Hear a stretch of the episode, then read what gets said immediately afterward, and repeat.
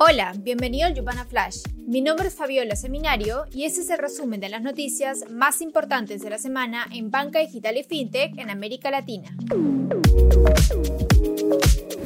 Esta semana se supo que Nubank tendría una valoración esperada de 50.600 millones de dólares en su oferta pública inicial, convirtiéndose así en la entidad financiera mejor valorada de Brasil, incluso por encima del gigante Itaú Unibanco. La Comisión de Bolsa y Valores de Estados Unidos dio detalles sobre la solicitud hecha la semana pasada por New Holdings, que espera vender al menos 289 millones de acciones entre 10 y 11 dólares cada una, para alcanzar una recaudación de 3 mil millones de dólares en el debut. En esta misma línea, el banco brasileño se asoció con el fondo de capital de riesgo Sequoia Capital para invertir en empresas emergentes de la región. También adquirió a Olivia, un gestor de finanzas personales que se integra a las plataformas de diversos bancos y que espera crecer con el inicio del Open Banking en Brasil.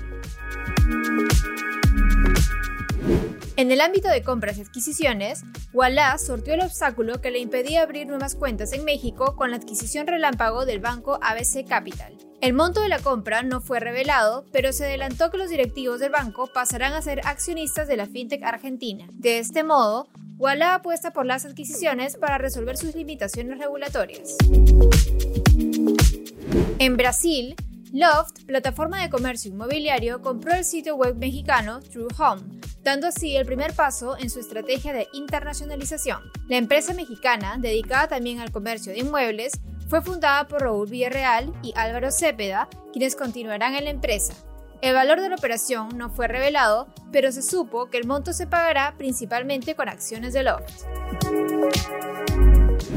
En la escena de inversiones, Fintual recaudó 39 millones de dólares en su ronda Serie B, liderada por Sequoia Capital. Con el nuevo monto, la Welltech acelerará sus operaciones en México.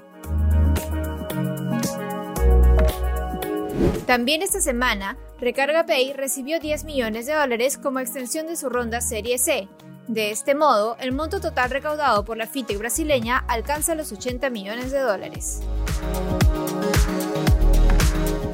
Por otro lado, Mercado Pago está a la espera de la aprobación de la Comisión para el Mercado Financiero para operar tarjetas y sacar una cuenta digital en Chile e igualar su oferta al resto de los países de la región.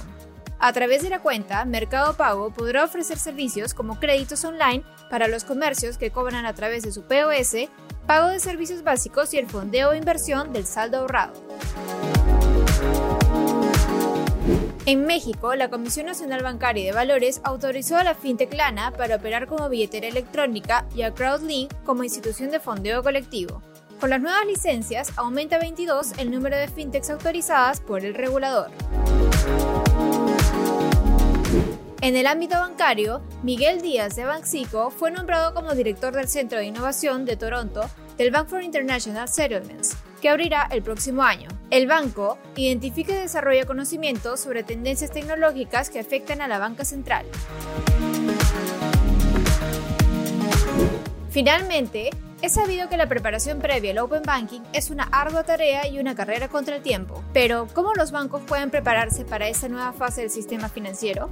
A través de una clase magistral, expertos discutirán las mejores prácticas, estrategias y tecnologías para enfrentar la escena. Únete al evento este 16 de noviembre.